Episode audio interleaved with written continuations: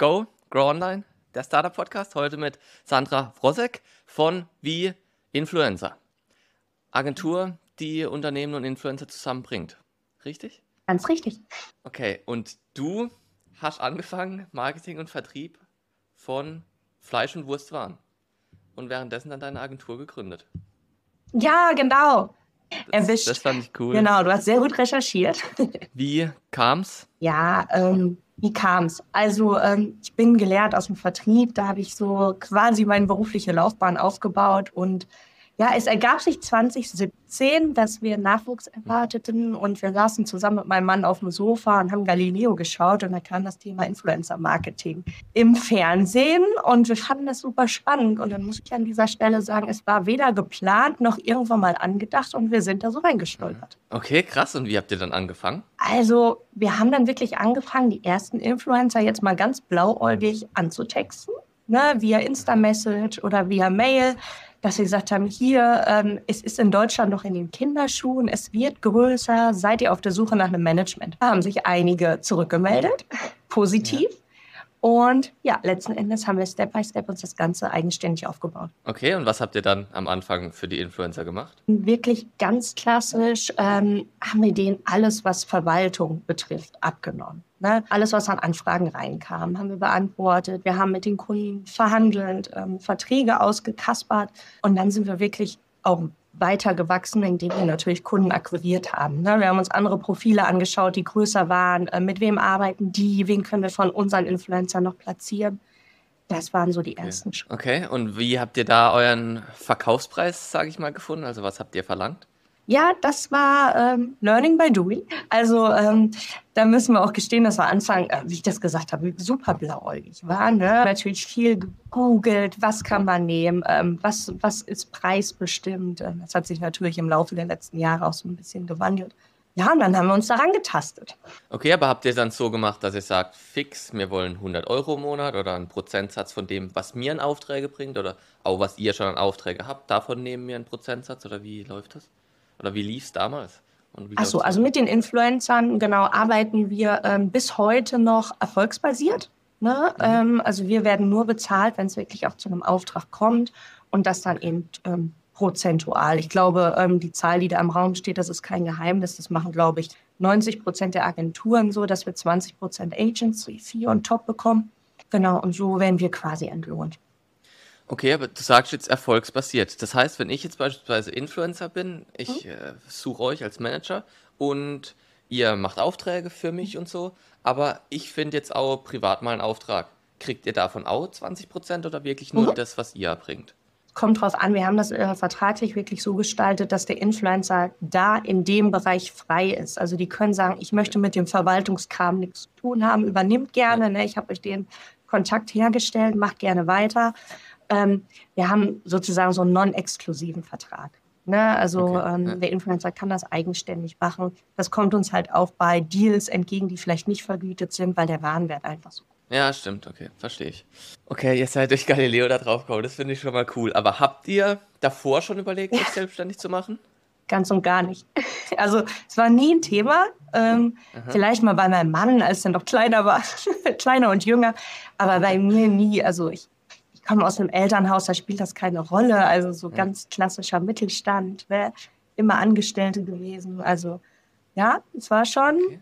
okay, und wie seid ihr das dann angegangen? Habt ihr irgendwelche Bücher gelesen, Podcasts gehört oder YouTube-Videos geschaut, die du auch jetzt noch ja. empfehlen würdest, was dir geholfen hat am Anfang? Also am Anfang haben wir wirklich viel bei anderen geschaut. Also ähm, ich würde wirklich sagen, wir haben viel abgeguckt. Kevin Thebe oder so haben wir wirklich schon immer mal geschaut, okay, was ähm, was geht, was geht nicht, ähm, wo, in welche Richtung kann man gehen. Aber aktuell ist das natürlich bedeutend besser aufgestellt. Ne? Ob es jetzt Ann-Kathrin Schmitz ist mit ihrem Podcast Baby Gut Business, der natürlich super lehrreich ist in der, in der. Branche, ja, oder ob es jetzt die OMR seit letztem Jahr quasi wieder ist. Da kann man echt vieles empfehlen. OMR nicht nur den Podcast, sondern auch wirklich vor Ort gehen zur Veranstaltung. Ja, auf jeden Fall. Cool. Stimmt, da war ich noch nie. Muss ich jetzt auch mal hin, irgendwann halt eine gute Kombi aus Networking und äh, ist ja fast schon Festival. Also es ist ein Festival. Ne? Also ähm, finde die Kombi halt stark. Okay, dann jetzt du hast dir nie Gedanken darüber gemacht, dich selbstständig zu machen und so, dann auf einmal da reingestolpert. Wie hast du dich selber und deine Persönlichkeit sich verändert in der Zeit? Ja, also ähm, ich war schon immer sehr ehrgeizig. Ähm, mhm. das, das hat mir, glaube ich, da so ein bisschen in die Karten gespielt. Äh, obwohl das nochmal ein ganz neues Level erreicht hat, hätte ich nicht gedacht. Ähm, ich muss auch sagen, ich war lange nebenbei immer noch Angestellte. Also ich hatte immer noch so meinen Sicherheitsanker, den ich erst seit Ende letzten Jahres aufgegeben habe. Also wir sind jetzt den Schritt gegangen, auch ähm, einfach aufgrund von Arbeitsstunden. Also ich hatte die letzten zwei Jahre, weiß ich nicht, durchschnittliche Arbeitsstunden von 14 Stunden am Tag. Ähm, das musste jetzt mal ein Ende haben und dann Genau. Ähm, ja, ansonsten Persönlichkeit, also ich war schon immer relativ äh, selbstständig, zielstrebig, ganz klar. Äh, man muss fleißig sein. Das, äh, das ist nicht nur bei einer Agentur so, sondern auch die Influencer, mit, der man, mit denen man zusammenarbeitet. Müssen das einem gleich tun. Das ist ganz wichtig. Das sind so die wichtigsten Eigenschaften. Das heißt, du sagst es schon, wie sind denn so Influencer drauf? Wie kann man sich das vorstellen? Weil viele sehen ja die Influencer so, wie sie halt in der Außendarstellung sind, aber ihr lernt die ja wirklich so ein bisschen, sag ich mal, auch privat und halt im Business-Kontext kennen. Kannst du das sagen, mhm. da gibt es auch wirklich, also so wie es halt wahrscheinlich überall ist, richtig gute, richtig schlechte. Und wie sortiert ihr die auch aus oder wie geht ihr mit sowas um? So, es gibt von A bis Z alles. das, das, muss man wissen. Ähm, ähm, gut und schlecht ist vielleicht jetzt nicht ähm, das Richtige. Also wir haben uns jetzt wirklich der letzten Jahre ein saucooles Team zusammengestellt. Ne, ich nenne es auch Team oder Family, also weil wir wirklich ähm, darauf total Wert legen. Ähm, es muss einfach passen. Ne? Es muss ähm, zwischenmenschlich passen. Und dann ähm, sieht man auch mal über so ein paar Eigenschaften hinweg, die die Pappenheimer quasi dann haben. Ähm, wir wissen ganz genau, wer ist zuverlässig, wer liefert den Content pünktlich, wo muss ich vielleicht nochmal nachhaken und, und, und, und. Und ja, das sind so Sachen, die lernt man halt ähm, nach und nach. Aber ähm, wenn wir jetzt beispielsweise neue Influencer suchen, sind wir immer auf der Suche nach jemandem, den wir so vielleicht in der Agentur noch nicht haben. Ähm, okay. Sag mal, wir suchen nach Typen, also ähm, wirklich das Besondere nach Nischen-Influencer, äh, weil wir brüsten uns immer damit, dass wir für jeden Kunden den passenden Influencer bei uns haben. Okay, dann verstehe ich jetzt, glaube ich, das System. Das heißt, die Agentur baut ja. ihr quasi so auf, ihr sucht euch die Influencer, die ihr dann unter Management haben wollt, um so viele Unternehmenskunden, die mit euch Marketing machen wollen, wie möglich zu bedienen, richtig? Richtig, ne? weil wir sind jetzt nicht nur in einer Branche wie ja. Beauty, Fashion, Lifestyle, ähm, sondern wir sind halt mehr. Okay, und dann kann ich es mir aber auch so vorstellen, wenn ihr jetzt sagt, ihr habt eine Agentur und ihr habt, was weiß ich, sagen wir mal 20 Influencer und dann sagt ihr, okay, jetzt sind wir aber auch voll. Stelle ich mir das so richtig vor? Ja, ganz klar. Also man kommt irgendwann an seine Grenzen, zumal wir ja nicht nur klassisches Management machen, sondern ähm, wir planen auch Kampagnen, Influencer-Kampagnen für Unternehmen. Das ist so das zweite Standbein, ähm, wo wir auch super erfolgreich mit sind. Und da muss man halt wirklich gucken, okay, wer passt noch rein, wen können wir auch wirklich ähm, gut beraten, ähm, weil das bringt ja nichts, dass man jemanden in der Agentur hat und eigentlich gar keine Zeit dafür hat, Akquise zu betreiben oder das Ganze zu verwalten. Okay, okay. ich glaube, ich komme mehr dahinter, was, was so abgeht. Okay. Weil ich habe es mir immer so vorgestellt, halt eher, dass ein Unternehmen kommt und sagt, ich würde gern ähm, mein Produkt bewerben, sucht mal Influencer für mich. So geht es wahrscheinlich auch. Aber mhm. im besten Fall habt ihr mhm. die passenden Influencer ja schon dann bei euch und habt mit denen schon gearbeitet. Richtig? Ist halt super wichtig, dass man, dass man da so ein bisschen sein ähm, Portfolio ergänzt. Wir haben natürlich auch super viele Influencer, die nicht exklusiv bei uns sind, wo wir aber wissen, die ja. sind, ähm, ne, die passen preislich, die Zielgruppe stimmt. Ähm, wir wissen, dass die Reichweite passt, weil da gibt es halt auch viele schwarze Schafe in der Branche, das muss man ganz klar so sagen. Und wenn ein Unternehmen kommt und sagt, hier, ne, das ist das Budget, ich brauche einen passenden Influencer, dann planen wir, wie gesagt, auch. Und dann finde ich eine spannende Frage, weil das sehe ich oft auf TikTok wo dann nicht von einer Agency, sondern so Angestellte Marketing-Leute äh, mit Influencer zusammenarbeiten und die dann sehen, so ein Influencer verdient mal 10.000 Euro für einen Post und die verdienen halt irgendwie im Monat 4.000, 3.000 Euro. Aber euch freut es ja im Prinzip, oder je mehr der Influencer macht, je mehr verdient ihr am Ende auch. Genau, weil es eben eine prozentuale Geschichte ist, ne, sind wir natürlich auch immer gewillt, ähm, den höchsten oder den besten Preis auszuholen. Ne? Okay, Jetzt hatten wir die Influencer. Wie findet ihr Unternehmenskunden? Also macht ihr Cold Calling oder kommen die mittlerweile schon auf euch zu? Läuft es über Google oder wie geht es? Ja, wir machen ganz viel über Google. Also wirklich über Google-Werbung, dass die Kunden auf uns zukommen, weil es ist es ist so, entweder beschäftigt sich ein Kunde mit dem Thema Influencer-Marketing oder eben nicht. Also ja. ähm, da wirklich Kaltakquise zu machen, das ist, ähm, haben wir gemerkt, wir haben es versucht, ähm, ist so ein bisschen verlorene Mühe, äh, macht nicht so viel Sinn. Ne? Also dann lieber wirklich in Google Ads investieren, dass die Kunden aktiv auch anzukommen. Okay, das heißt, Google auch euer größter Kanal für Unternehmenskunde. Auf jeden Fall. Aber Influencer kriegt ihr dann noch über, sag ich mal, Cold Calling? dass ihr quasi die anschreibt, hey, wir haben hier einen Auftrag. So wie man sich vorstellt, wenn man jetzt bei Insta 10.000 äh, Follower hat, dann kriegt man jeden Tag Nachrichten. Ja. Von, sag ich mal, euch, oder? Genau, genau das, obwohl das natürlich auch ähm, vom Erfolg her begrenzt ist. Wir leben ganz viel ähm, von Weiterempfehlung, dass wirklich ja. Influencer, die bei uns sind, sagen, hier Sandra, guck mal, die und die sucht oder die und die hat mich angesprochen. Ähm, ne, schaut euch doch mal das Profil an, ob das zu euch passt da haben wir, ähm, sind die Erfolgschancen bedeutend größer, das muss man ganz klar so sagen. Okay, aber das heißt im Prinzip, ihr lebt noch davon, dass einfach viele kein Management haben, oder? Obwohl man natürlich sagen muss, auch in den letzten Jahren ist das Thema ähm, Influencer-Management oder die Firmen quasi wie aus dem Boden gesprießt. Ja. Ja, der, Markt ist über, äh, der Markt ist wirklich überschwemmt worden wir sind jetzt seit 2017 auf dem Markt und ähm, es wurde mir letzte Woche in einem Call mit einer vielleicht neuen Influencerin auch nochmal bestätigt, dass dieses schnelllebige viele Influencer einfach abschreckt. Also wenn es eine neue Agentur mhm. ist, die auf dem Markt ist, die wirklich sagen, dann lassen wir die Finger, äh, wir wollen lieber was, ne, was schon ein bisschen. Ne, in der Branche Fuß gefasst. Okay, aber du sagst, jetzt sind viele da, aber Markt ist noch nicht gesättigt, weil wie du sagst, es sind so viele gekommen. Oder sagst du, jetzt reicht es langsam mit der Konkurrenz? Also Agenturen, ja, was heißt Konkurrenz? Ne? Hat ja jeder, jeder hat ja sein, ähm, sein bisschen, seine paar Prozente quasi ähm, ab. Das ist nicht schlimm. Ich glaube, dass der Markt an Influencern auf Instagram bald gesättigt mhm. ist. Also ähm, okay. da würde ich sagen, es reicht. TikTok ist dann nochmal ein ganz anderes ähm, Spielfeld, sage ich mal. Dadurch, dass sich immer mehr Kunden auf, oder mehr Firmen auch im Mittelstand damit beschäftigen, ist dem Ganzen eigentlich kein Ende gesetzt. Okay, das heißt, das betrachtet ihr komplett getrennt, Instagram und TikTok? Ja, absolut. Inwiefern? Also ich hätte es mir jetzt vorgestellt, wenn, jetzt gehen wir mal wieder von der Wurstmarke aus, mhm. ich will eine Wurst über Influencer-Marketing verkaufen.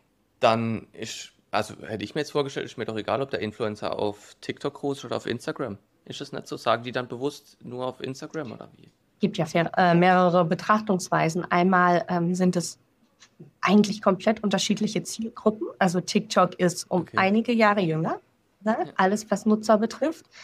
Dann ist es viel schnelllebiger. Also ähm, der Content muss viel kürzer, viel mehr krachen, also um diese Aufmerksamkeit überhaupt von den Usern zu bekommen. Ähm, es ist ein Video, äh, ist eine Videoplattform. Ne? Also Kunden, die wirklich auf, ähm, auf Bilder setzen, ähm, sind da komplett falsch. Und das ist, ähm, ich finde, bei TikTok ähm, hat man nicht die Ernsthaftigkeit. Also ähm, da muss der Kunde auch schon mal mit einem Augenzwinkern an so eine mhm. Werbekampagne ran. Okay, und dann muss man sich jetzt aber halt vorstellen, so ein mittelständisches Unternehmen, wo halt, sag ich mal, der, der das Marketing macht, 50 Jahre alt ist und sagt, nee, so ein witziges Video wird nichts, da wir machen hier Bilder auf Instagram. Mhm. Richtig? Also ist das so? Naja, das ist das eine. Und ähm, die Frage ist ja, wenn ich das Wurstunternehmen ähm, bin, ähm, muss ich wirklich ähm, GNZ ansprechen. Die Jungen, die vielleicht gar nicht mehr so auf tierische Lebensmittel aus sind. Also das sind ja viele Betrachtungsweisen. Ich sag mal so, der mit 50 Jahren Marketing macht, der braucht eh noch ein bisschen äh, mehr Starthilfe, um dem Ganzen eine Chance zu geben. Und dann ist die Plattform fast schon egal. Okay. Aber das heißt, also seht ihr auch jetzt nicht Instagram, dass die auch Richtung Reels gehen und die viel besser performen? Ist es noch so, dass Bilder genauso viel wert sind, sage ich das mal? Das ist auf jeden Fall noch so. Okay, krass. Ein Reel ist mehr wert. Ein Reel ja. ist auf jeden Fall mehr wert. Ähm, das ist immer noch, also diese Tendenzen sind immer noch zu sehen. Ne, teilweise verzweifeln auch unsere Influencer, die wirklich mit Bildmaterial groß geworden sind. Das war mhm. schon eine Riesenumstellung. Aber ich glaube, dass das ähm, immer noch im Wandel ist, ne? dass sich das irgendwann eingerufen wird. Ja, und wahrscheinlich halt viele Influencer, die es halt dann nicht schaffen. Es wird halt wieder einen Wechsel geben, nehme ich an. Richtig. Mega spannend, okay. Wie war das bei dir? Hast du nie Lust bekommen, selber Influencer zu werden? Gar keinen Fall. Okay, wieso? Ich habe mal von einer äh, sehr bekannten äh, deutschen Influencerin das Zitat gelesen, äh, in den letzten sieben Jahren hat sie sieben Tage Urlaub. Ja. Das ist ein großer Faktor, den viele unterschätzen, die vielleicht den Berufswunsch haben. Man hat keinen Urlaub. Im Urlaub muss man Content produzieren, man muss immer präsent sein, weil sonst bestraft einen, egal welche Plattform, also wirklich hart, dass die Reichweite gedrosselt wird. Dann glaube ich, dass wenn man Influencer sein muss, ein Hang zur Selbstdarstellung, dass man den ja. haben muss. Und das ist bei mir leider nicht gegeben. Okay. Ja, weil ich habe es mir dann auch so vorgestellt, wie, also ihr habt jetzt die Agentur gegründet über ein Galileo-Video, seid ihr drauf gekommen, aber ich dachte, viele kommen ja bestimmt über das, ich will Influencer werden und dann merke ich, dass es doch viel schwerer ist und komme dann so in die mhm. Richtung, dann mache ich halt eine Agentur quasi. So dachte ich aber. Ja, gibt es bestimmt auch den Weg. Okay. Ja, wahrscheinlich ist es gar nicht so das Thema für euch. Aber ich habe mir jetzt vorgestellt, okay, Unternehmenskunde finden, erste Schwierigkeit, aber dann ja auch die Influencer zu überzeugen, das Produkt zu vermarkten. Ist das eine Schwierigkeit oder geht es eh in die Richtung, ähm, der Influencer sucht sich das Produkt aus, da brauche ich auch niemand überzeugen. Wenn der jetzt, sage ich mal, der mag äh, Technologie, dann muss ich dem halt irgendwie eine Software bringen. Mhm. Wenn der aber Lifestyle-typisch, dann muss der halt Klamotten machen, so auf die Art. Ja, auf jeden Fall. Es steht und fällt natürlich mit dem Produkt. Ja, also wie qualitativ hochwertig ist das Produkt. Dann gibt es natürlich Marken, da brauchen Influencer nicht überlegen. Ja, also wenn jetzt, ähm, weiß ich nicht, Adidas auf dich zukommt, da sagt der Influencer, muss nicht groß überzeugt werden. Wenn es natürlich äh, ein Startup ist, ähm, was viel ja. nischig ist, was noch nicht so bekannt ist, dann müssen wir als Agentur auf jeden Fall Überzeugungsarbeit leisten. Ja, und jetzt stelle ich mir auch vor, man hört ja auch immer wieder von, sage ich mal, Scams. Jemand gründet ein Startup, kauft irgendwie bei AliExpress das Zeug ein, verkauft es über mhm. Influencer und am Ende ist das Produkt richtig schlecht und der Influencer steht aber dafür ja mit seinem Namen. Macht ihr da so einen Qualitätscheck von den Firmen? Ich glaube, da ist der Markt vorsichtiger geworden seit Corona. Ähm, vorher war das gab es viele Produkte, wo man ein bisschen am Zweifeln war. Da sind aber auch die Influencer an sich vorsichtig geworden. Also wir als Agentur lehnen, ich glaube, über 50 Prozent jeder Anfragen schon mal automatisch ab, ohne mit dem Influencer zu sprechen. Mhm. Also wir schauen uns wirklich gerade bei Neuprodukten ähm, die Websites an, ähm, Bewertung und, und, und, und. Da vertrauen die Influencer und dann kann der Influencer hat die Entscheidungsgewalt final eh nochmal zu sagen, nee, mhm. auf gar keinen Fall. Okay. Und dann kommen wir, glaube ich, auch schon in die Schiene mit eben so Bewertung, sag ich mal. Kann man, wird ja heutzutage auch viel gefaked. Und bei Influencern ja bestimmt mhm. auch. Wie checkt ihr, ob ein Influencer Follower gekauft hat, Likes kauft, Kommentare kauft? Mhm. Klar, es gibt da ähm, Programme für, die kann man nutzen. Ne? Da gibt es diverse Websites zu, aber ähm, eigentlich sieht man das schon auf den ersten Blick, muss ich sagen. Ähm, wir lassen Echt? uns Wie gerade bei neuen Influencern. Also ähm, wir lassen uns Insights schicken. So, dann hat mhm. man, äh, bestes Beispiel ist eine Länderverteilung. Ähm, ja. Klar gibt es jetzt bei Travel-Influencern zieht das jetzt nicht so, weil die wirklich ähm, weltweit unterwegs ist. Aber wenn man jetzt einen klassischen Influencer aus Deutschland hat und man sieht, dass viele Follower aus Indien, Brasilien und sonst wo kommen, ähm, ist das immer schon ein Indiz. Das muss man ganz klar sagen. Dann kann man durch ähm, Kommentare scrollen. wenn da nur Herzchen und ähm, man sieht ja auch, die Accounts ähm, aufgestellt sind. Da sieht man das auch sehr schnell. Da gibt es immer Sprünge in Likes. Ähm, das ist immer sehr merkwürdig. Eigentlich hat man immer so ne, das auf einer Linie. Klar gibt es mal ein Hoch, aber ähm, wenn die zu krass sind, ist das auch mal Indiz dazu, dass da irgendwas nicht mit rechten Dingen zugeht. Okay, also wirklich manuell.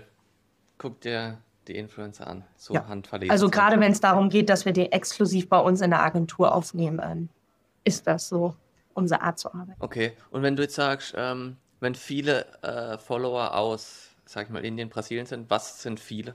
Also sind das 10%, 20, 30, 40? Was ist viel für euch? Was schon alles, was in der Statistik vorkommt. ja, also, ah, okay.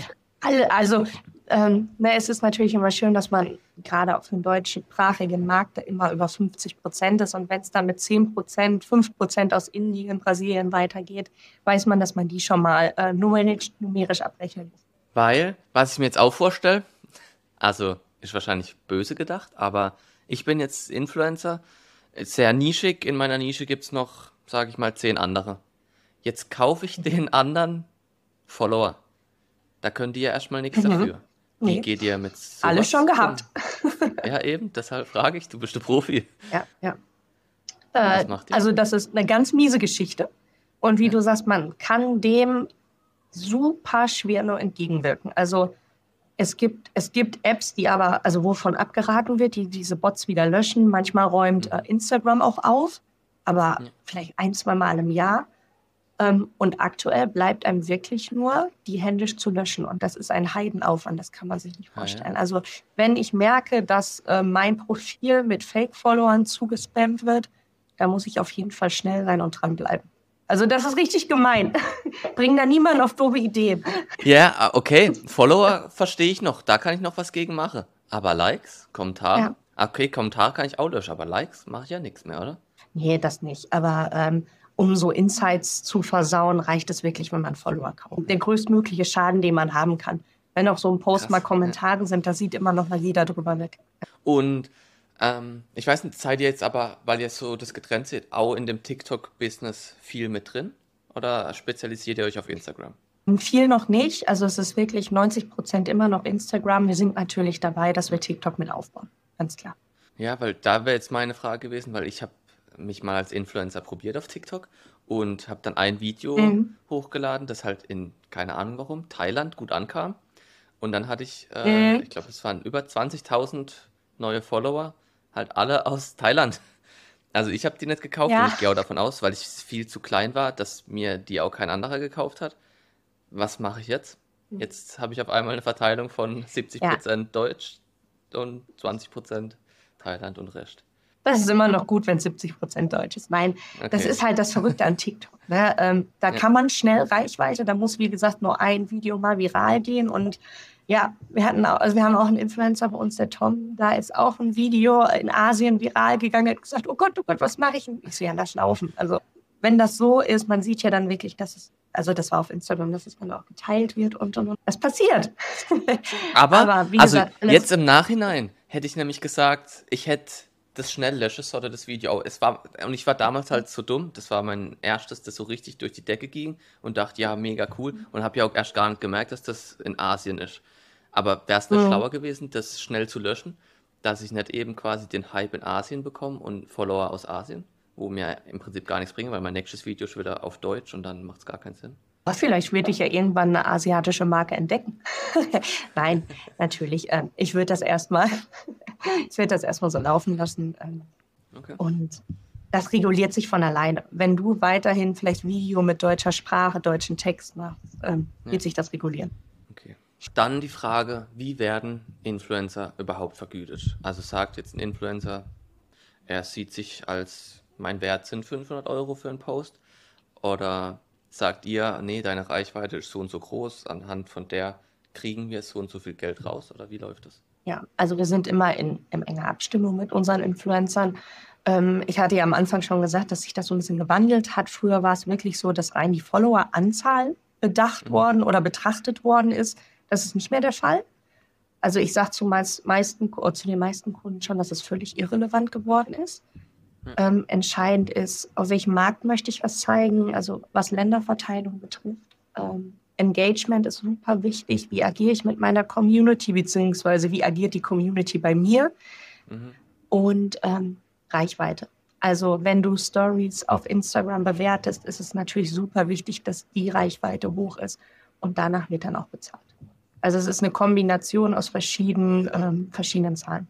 Okay, das heißt aber, wenn ich jetzt mal sage, ich bin jetzt ein Influencer, meine Follower sind egal, ich sage mal, ich habe 100.000, meine Story schauen wahrscheinlich so 20.000. Was mhm. ist meine Story wert? Was kann ich verlangen? Kommt draus an, ob jetzt Adidas anfragt oder vielleicht das Startup ähm, von nebenan. Also natürlich werden auch da Unterschiede gemacht. Ne, du wirst ja. da pauschal ähm, dann kommt es an, wir haben zum Beispiel eine Schauspielerin aus Deutschland, die hat 98 Prozent deutsche Follower. Ist ja. natürlich eine andere Hausmarke, als wenn du jemanden hast, der vielleicht nur 40 Prozent von den 20.000 hm. Storyviews. Ja, so, aber so hätte ich mir jetzt vorgestellt, dass wenn ich, sag ich mal, 20.000 Storyviews habe, dann weiß ich gar nicht, sieht man das in der Insights auch, wie viel davon äh, aus welchem Land kommen? Wahrscheinlich mit. Auf jeden Fall. Oder? Ja. Das kannst du Dass ich dann sage, okay, ihr wollt die mhm. deutsche Zielgruppe, dann und ich habe nur 50% Deutsche, dann muss ich halt die Story-Views auf 10.000 rechnen, oder? Und dann rechne ich wieder mit denen als Reichweite. Genau, genau. Das wäre so ein Anhaltspunkt. Dann gibt es vielleicht noch Brands, die wirklich äh, bei einer jungen Generation drin sind, die wirklich gucken, okay, wer ist unter 25, Ne? Mhm. Oder jemand, der sagt, okay, ich brauche ich brauch eine erfahrene Generation, wer ist über 40, dann nähert man sich an. Okay, und dann, also wenn jetzt Adidas oder eine Marke in der Größe sagt, okay, du hast 20.000 ja. Views, was ist mhm. so jemand, was kann ich verlangen? Ich kann dir jetzt nur von bis Zahl sagen. Ich sag mal, da yeah, kannst du grob. von 2.000 bis 4.000 Euro auf jeden Fall rechnen. Für eine 15 Sekunden Story oder für eine ganze Story? Nein, nee, nee, nee. Also für, für ein Paket. Also, dass man ähm, dreimal 15 Sekunden musst du schon mindestens. Okay, dafür weiter. Okay. Okay. Krass. Jetzt ja. zu deinem Alltag in einer Agentur. Wie sieht es aus? Ja. Wie sieht das aus? Nein, ähm, es ist ähm, sehr viel ähm, vor dem Computer sitzen und E-Mails schreiben. E-Mails und WhatsApp mit den Influencern. Also wir kommunizieren mit den Influencern hauptsächlich über 70 bis 80 Prozent meines Tagesablaufs. Also ganz klar. Dann habe ich pro Tag zwei bis drei Calls, entweder mit Influencern oder mit Kunden. Mein Tagesablauf. Also telefonieren sehr selten. Es ja. besteht wirklich hauptsächlich aus Calls und Mails schreiben. Okay. Das heißt, weil du nicht involviert bist in dem, was du vorhin gemeint hast, mit, dass ihr auch die Influencer-Kampagnen und so erstellt? Oder das zählt halt dazu, vor dem PC sitzen? Richtig? Genau, genau. Also ähm, wir erstellen keinen Content. Ähm, wir sind ja. wirklich ähm, eine Agentur, die vernetzt quasi und bucht. Ähm, auch unseren eigenen Influencern sprechen wir in den Kreativbereich nicht rein. Also klar, geben wir mal Tipps oder tauschen uns aus, das definitiv aber das ist den Influencern zu 99 Prozent selbst überlassen, ähm, wie sie was umsetzen. Und so machen wir es auch, wenn wir Kampagnen für Unternehmen planen. Wenn ein Unternehmen jetzt beispielsweise auch was geshootet haben möchte, buchen wir externe Video- oder Fotografen hinzu. Und wie strikt sind die Marken mittlerweile?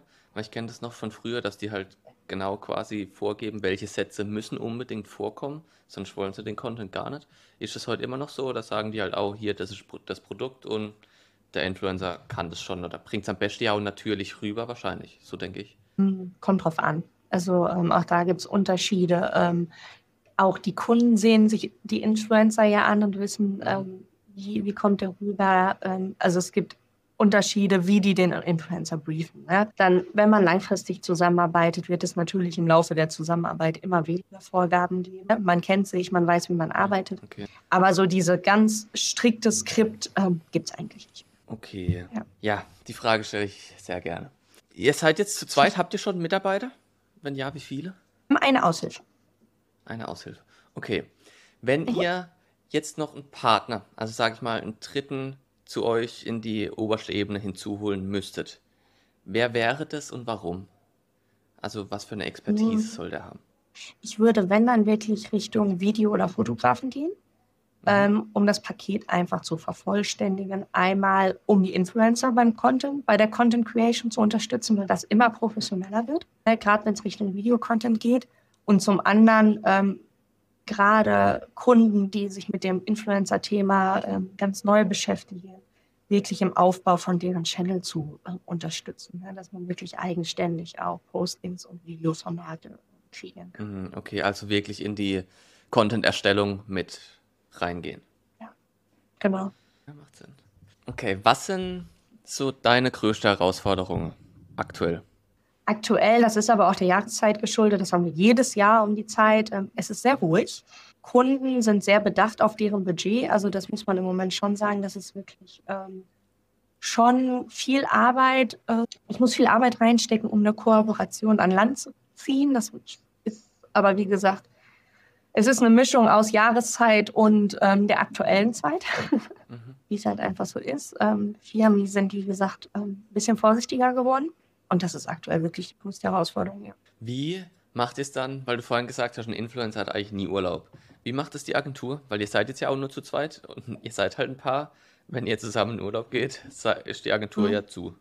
Wie macht ihr das? Ja, Nee, also zu gibt es nicht. Ähm, dafür sind wir selbstständig, also selbstgrundständig. Klar fahren wir ein bisschen runter, wir machen im Urlaub keine Akquise, aber wir sind halt ähm, 24-7 vielleicht nicht. Aber ähm, wir sind ständig erreichbar. Und äh, egal, wo wir sind auf der Welt, es wird abends auf jeden Fall der Laptop einmal rausgeholt. Vielleicht auch dann mit einem Sangria in der Hand, aber es wird auf jeden Fall was getan. Weil dann wäre doch jetzt, oder bist du vielleicht sogar im Urlaub gerade, weil jetzt wäre doch der perfekte Zeitpunkt, wenn eh immer die Jahreszeit ruhiger ist. Kalt ist auch. Urlaub? Ja, schön wär's, aber nein. äh, wir werden ab nächstes Jahr haben wir auch eine schulpflichtige Tochter, da werden wir dann eh schauen müssen. Äh, da fallen wir dann natürlich in wilde Zeiten rein. Aber nee, für mich ist es im Urlaub nur wichtig, dass ich eine ordentliche Internetverbindung habe. Nervenzusammenbruch. Kenne ich. Und ähm, alles andere kriegt man gewuppt. Okay. Was war so der größte Fehler, der dir in Erinnerung ist, den ihr gemacht habt? Aktuell sogar ist der größte Ja. Fehler, dass ich bei einer Kampagne keine Verträge aufgesetzt habe, weil ich gedacht habe, die ist so klein und smooth durchzuführen. Und ja, da wurde ich leider eines Besseren belehrt. Das heißt, was war? Es waren unterschiedliche Vorstellungen vom Unternehmen und dem Influencer und man ist sich nicht übereingekommen. Und das ist jetzt gerade so ein Thema, wo ich echt ein bisschen dran zum Nagel habe und mich selber so ein bisschen in den Hintern treten könnte, dass ich keine Verträge aufgesetzt habe. Okay, aber das heißt, was wird in so einem Vertrag geklärt? Weil da wird ja wahrscheinlich nicht geklärt, wie das am Ende genau auszusehen hat, oder doch? Auch. Also es ist eine Timing-Geschichte. Timings werden geklärt, ob es Freigabeschleifen gibt, wie viele, Mhm. ähm, Ja. wie, ähm, wie viele Sequenzen gemacht werden sollen ähm, und schon Inhalte, also Key Points werden auf jeden Fall mit aufge aufgenommen. Ah, Okay. Okay, verstehe ich. Okay, dann das Gegenteil dazu. Was war so der größte Durchbruch, wo du gedacht hast, okay, das war richtig schlau und jetzt haben wir es quasi geschafft, das war mega gut? Ach, schlau bin ich mir nicht sicher, ob das jetzt wirklich schlau ist. Also was schlau war im Endeffekt, ist Google-Werbung zu schalten. Das ist, ähm, wir haben unsere größten Kunden über Google-Werbung bekommen und mit denen wir jetzt auch schon zwei, drei Jahre äh, zusammenarbeiten, ein super Verhältnis haben und tolle Projekte schon umgesetzt haben. Also ähm, ja, das war so für uns ein Meilenstein, den wir halt dadurch wieder nach vorne gemacht haben. Google-Werbung, cool. Okay, bleibt noch Zeit neben Business. Du hast schon gesagt, selbst und ständig. Ein Kind habt ihr auch noch. Ihr arbeitet als Partner zusammen. Wie gestaltet ihr euren Tag? Habt ihr Daily Habits, dass ihr zusammen aufsteht, zusammen ins Bett geht, Film schaut zum Runterkommen? Wie sieht euer Leben aus? Aufstehen ganz, also wir haben wirklich einen sehr strukturierten Tagesplan. Manche lachen schon über uns. Also aufstehen, ganz klar, ich bin immer die Erste. Ja. Unter der Woche und am Wochenende. Ähm, weil ich meist morgens immer noch eine halbe Stunde wirklich am Rechner nutze. Wie gesagt, Kind wird fertig gemacht, ob es zum Kindergarten oder irgendwann mal in die Schule geht. Ähm, ansonsten sehen mein Partner, mein Mann und ich uns ähm, die acht Stunden Arbeitszeit wenig. Wir treffen uns um 12 Okay. Uhr zum Mittagessen in der Küche. Sonst arbeiten wir wirklich auch räumlich getrennt. Klingt doof, ist so. Und das ist halt, es ist so unsere Routine. Ne? Dann quatschen wir mal alles. Ähm, wir wollten jetzt im Sommer versuchen, ob wir da nach dem Mittagessen eine halbe Stunde nochmal einen Spaziergang einlegen, den zu resetten. Und dann geht es irgendwann in die Abendgestaltung und die ist schon ein bisschen abwechslungsreicher. Locker. Okay, und wie schafft ihr es, Ja. dass ihr dann eben nicht mehr übers Business redet, falls das euer Ziel ist? Oder wie läuft es ab? Weil ihr arbeitet zusammen, ihr lebt zusammen, ihr habt euer Kind zusammen. Im Prinzip ist ja bei euch alles zusammen. Und halt das Business auch. Wie, wie macht ihr das? Ja. Wollt ihr dann immer drüber reden oder redet ihr Ähm, abends auch also es, ja, wir reden abends ab und zu auch noch drüber. Das bleibt nicht aus, weil ähm, abends manchmal auch noch mal ein bisschen was gearbeitet wird. Ähm, Wir versuchen es aber gerade, wenn unser Kind bei uns ist, absolut zu vermeiden. Dann gibt es halt einfach andere, was heißt schönere Themen, aber vielleicht interessantere Themen fürs Kind. Ansonsten hätte ich nie gedacht, dass ich das in meinem Leben mal sage, aber wenn dir die Arbeit so viel Spaß macht, dass du es vielleicht gar nicht immer als Arbeit ansiehst, Ja. ist es halt einfacher, ähm, das auch immer daily um einzuhaben. Ja, geil. Feier ich. Das heißt, du hast deinen Traumjob gefunden. Ja. Und wie gesagt, damit hätte ich nie gerechnet und deswegen ist es irgendwie umso schöner. Mega. Okay, Sandra, das fand ich war ein guter Abschluss. Mhm. Wenn jetzt Influencer den Podcast hören, die finden euch unter WI-Influence. Mhm. Richtig? .de. Genau, wir setzen die Homepage zwar gerade neu auf, kann sein, dass sie ab und zu mal nicht erreichbar ist, aber Okay. ja, schreibt uns gerne an. Perfekt. Vielen Dank. Cool. Fabian, lieben Dank, ne?